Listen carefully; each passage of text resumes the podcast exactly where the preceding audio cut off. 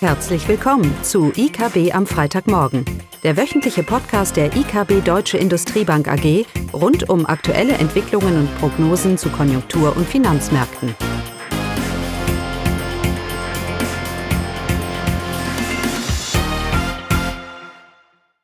Willkommen zu IKB am Freitagmorgen. Heute mit Eugenia, Caroline und Klaus. Und anfangen tun wir mit mit Wochenrubrik äh, über die Konjunkturdaten.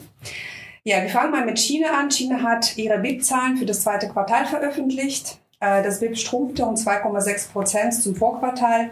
Der Rückgang kommt nicht überraschend, ähm, da die Regierung bisher an der Null-Covid-Strategie äh, festgehalten hat und vor allem der Lockdown im Frühjahr in Shanghai, eine sehr wichtige wirtschaftliche Region Chinas, hat mit Produktionseinschränkungen das wirtschaftliche Wachstum erheblich belastet.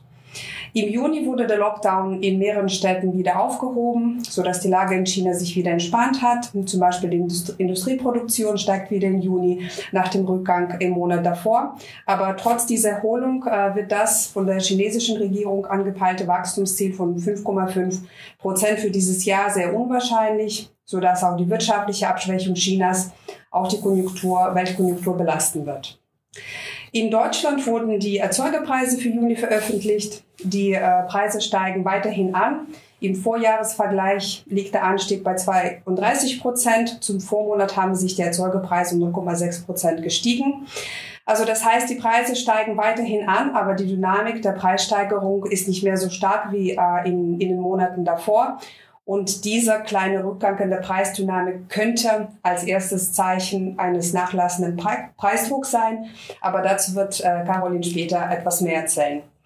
Ja, und der Fokus der Woche lag natürlich ähm, auf der EZB-Sitzung. Zum ersten Mal seit 2011 hat die EZB die Leitzinsen angehoben, und zwar um 50 Prozent. Der Zinsentscheidung fiel höher aus als erwartet. Gerechnet wurde mit 25 ähm, Basispunkten Anstieg und so will die EZB jetzt entscheidend gegen die Inflationsrisiken vorgehen. Und dazu wird Klaus äh, später auch etwas ausführlicher erzählen und auch vor allem, was es für unsere Prognosen, Inflation und be bedeutet.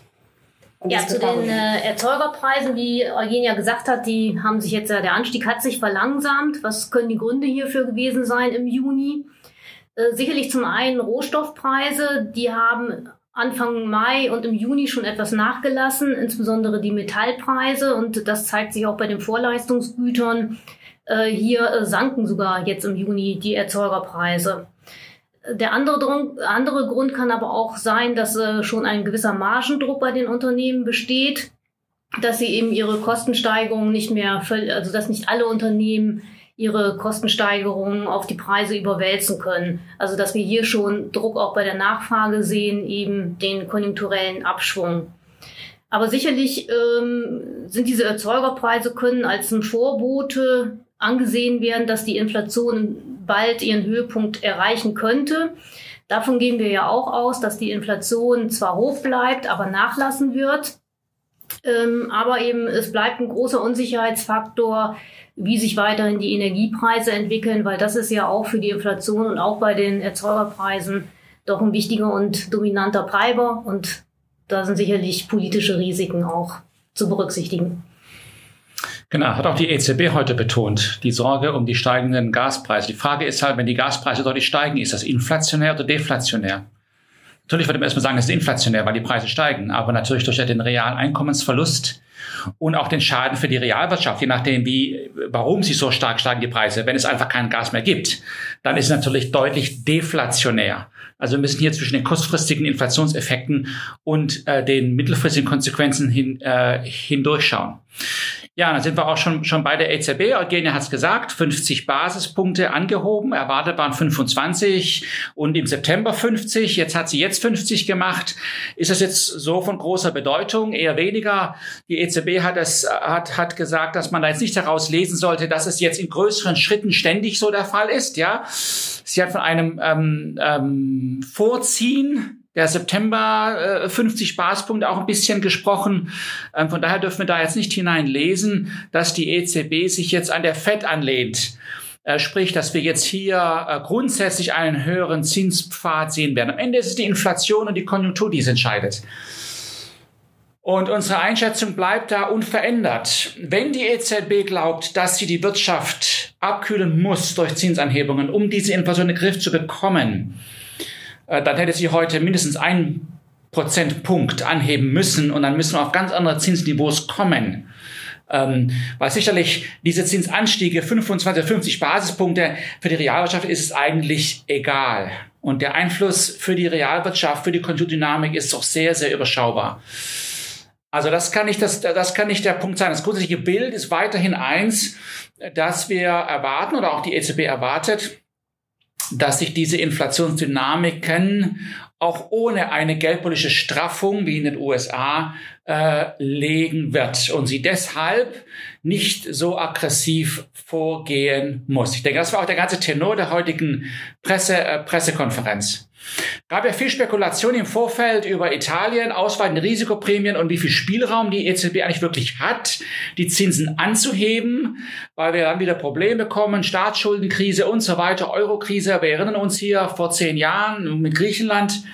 Ähm, und die EZB, es war erwartet worden, dass die EZB da etwas ankündigt, dass sie da selektives Ankaufprogramm ankündigt.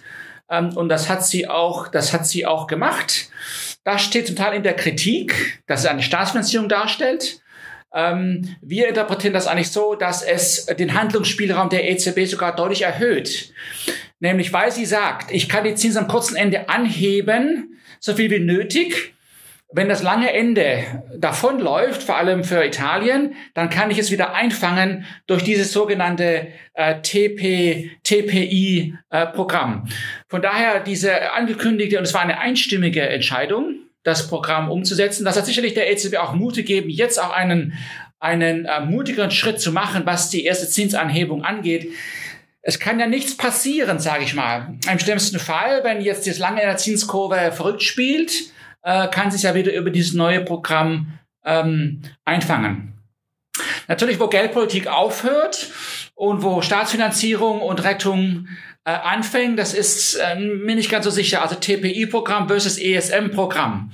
Ja, auch für das TPI-Programm wurden jetzt gewisse Voraussetzungen ähm, aufgeschrieben. Die EU-Fiskalregeln müssen gelten, aber wir wissen ja alle, wir wissen alle, dass am Ende es die Spread-Ausweitung entscheidet. Wenn Italien Spreads deutlich rauslaufen, wird dieses Programm für Italien aktiviert. Grundsätzlich.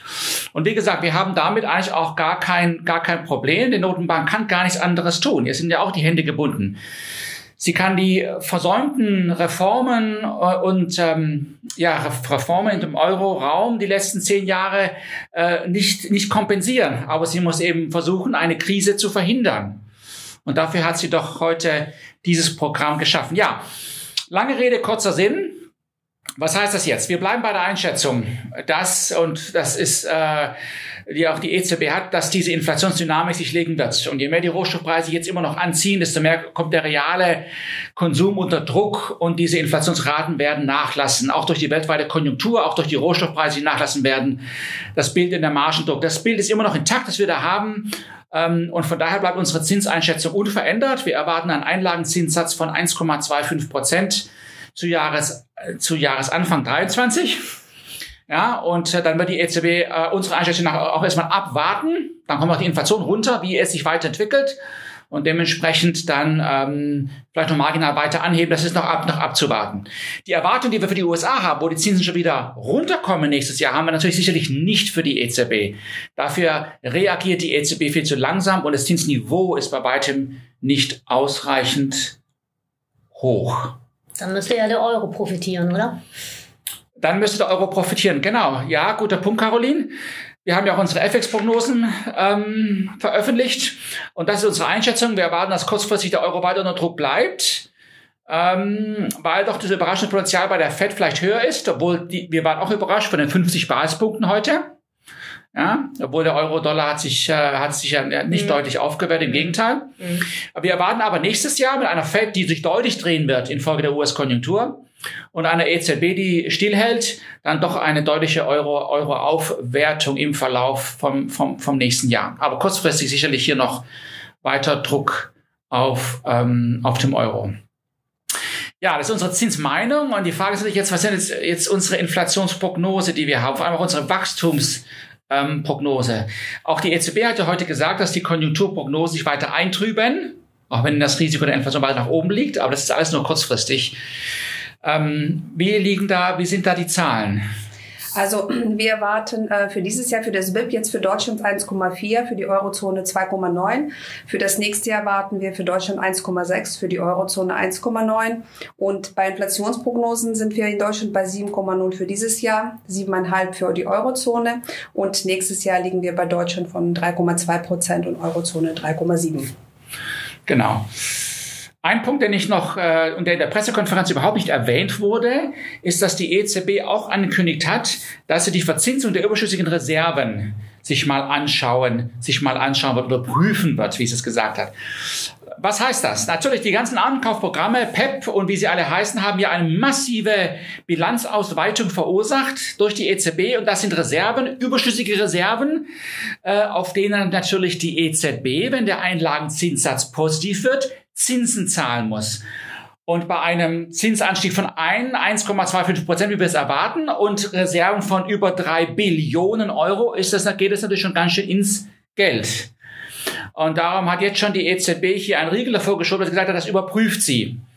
Was heißt das für den Sparer? Das heißt natürlich, dass wenn dieser Zinsanstieg bei den Banken nicht so ankommt, dass sie für die überschüssigen Reserven bezahlt wird, dann ist natürlich fraglich, ob sie diesen Zinsanstieg auch dementsprechend weitergeben wird an den Verbraucher.